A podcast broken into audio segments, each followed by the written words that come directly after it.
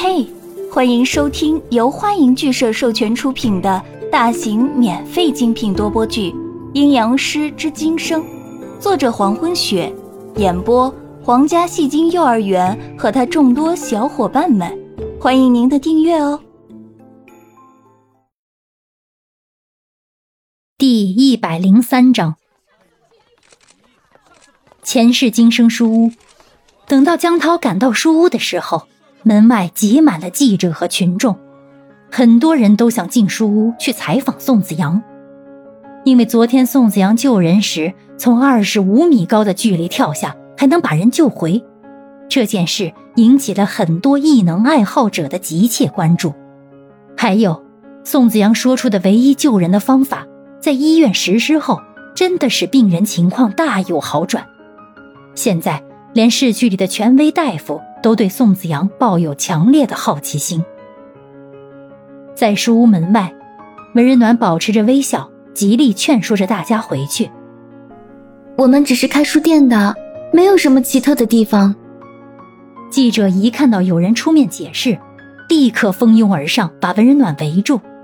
每一个记者都是高高的举起话筒，后面的摄像机也在疯狂的拍摄。您好。我是晨光日报的记者，请问您是书屋的负责人吗？昨天跳楼的女孩是您救的吗？您好，我是新鲜资讯的记者，请问您是怎样做的才会跳下七楼之后把人救上来的？您好，请问您是拥有什么特异功能吗？我是人民医学报的记者，请问您是怎么想到救助病人的那个方法呢？在文人暖耳边，全部是一大堆的问题。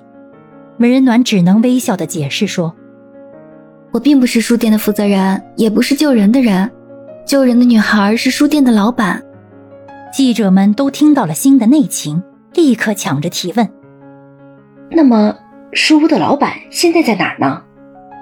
请问书屋的老板叫什么名字？以前是不是当过医生？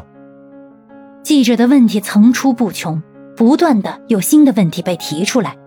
这让文人暖有些手足无措了。江涛好不容易挤到文人暖身边，对文人暖说道：“你进书屋，这里有我。你一个人可以应付吗？”文人暖指了指后面的一大群人，人很多呢。可以的。江涛示意让文人暖走进书屋，然后自己转过身面向记者：“大家回去吧，书屋的负责人不在这里。”过两天就回来。至于我们，任何问题都无可奉告。台阶底下的记者一听负责人不在，就开始交头接耳，小声的商讨，到底是回去还是留下。正当记者们议论的正欢的时候，江涛快速的转身走进书屋，然后砰的一声就把门关上了。昨晚书屋遭到那个似猫非猫的怪物偷袭，宋子阳赶到后。及时捏死了怪猫，而子安却因为保护文人暖受伤，必须尽快进食，所以当晚连夜就把乔司令辛苦儿叫来，让他处理这件事。另外，一英在昨晚消失以后也没有出现在书屋。江涛走到一楼大厅，文人暖和宋子阳正在说着话。昨晚一英不见了，我以为他是去接你啊。我知道。宋子阳脸上没有表情，声音死寂的打断门人暖的话：“易英走了。”他可以猜到易英离开了，就像易英当初出现时那样突然。子阳，我们要不要找到易英？文人暖问宋子阳：“找易英，还有这必要吗？”宋子阳眼眸眨动：“没有找他的理由。”回答的很冷漠，听起来很无情。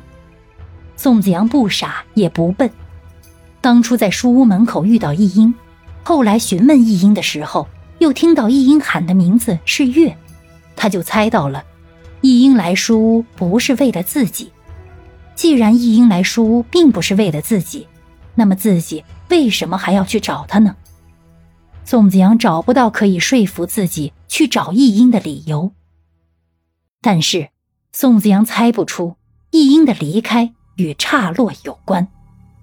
正在此时，S 是因为数日来发生的怪事，怪鸟袭人案件、餐厅员工死亡事件，还有在原生态公园旅游的游客中，莫名失踪了五名少女、九名儿童、一名大学生。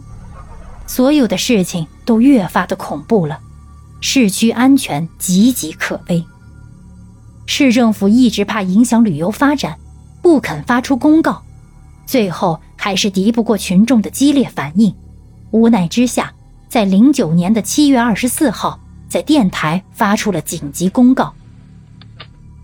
紧急公告：近日来，我市发生不明生物袭人事件，现在。又新发现了一种恐怖的蓝色蝴蝶，会在人体寄生并夺走人的生命。七月份以来，我市共失踪人口十五名，各部门已经全力做好安全措施，人身安全至关重要，望众人警惕。当天下午，江涛、文暖、宋子阳三人在书屋里听到电台发出的紧急公告。宋子阳正坐在太师椅上喝茶。在听到紧急公告后，捧茶的手停住，看向窗外。窗外阳光明媚，但路上的行人要比以前少很多了。坐在太师椅上的宋子阳放下茶杯，深黑色的眼睛看着透明的玻璃。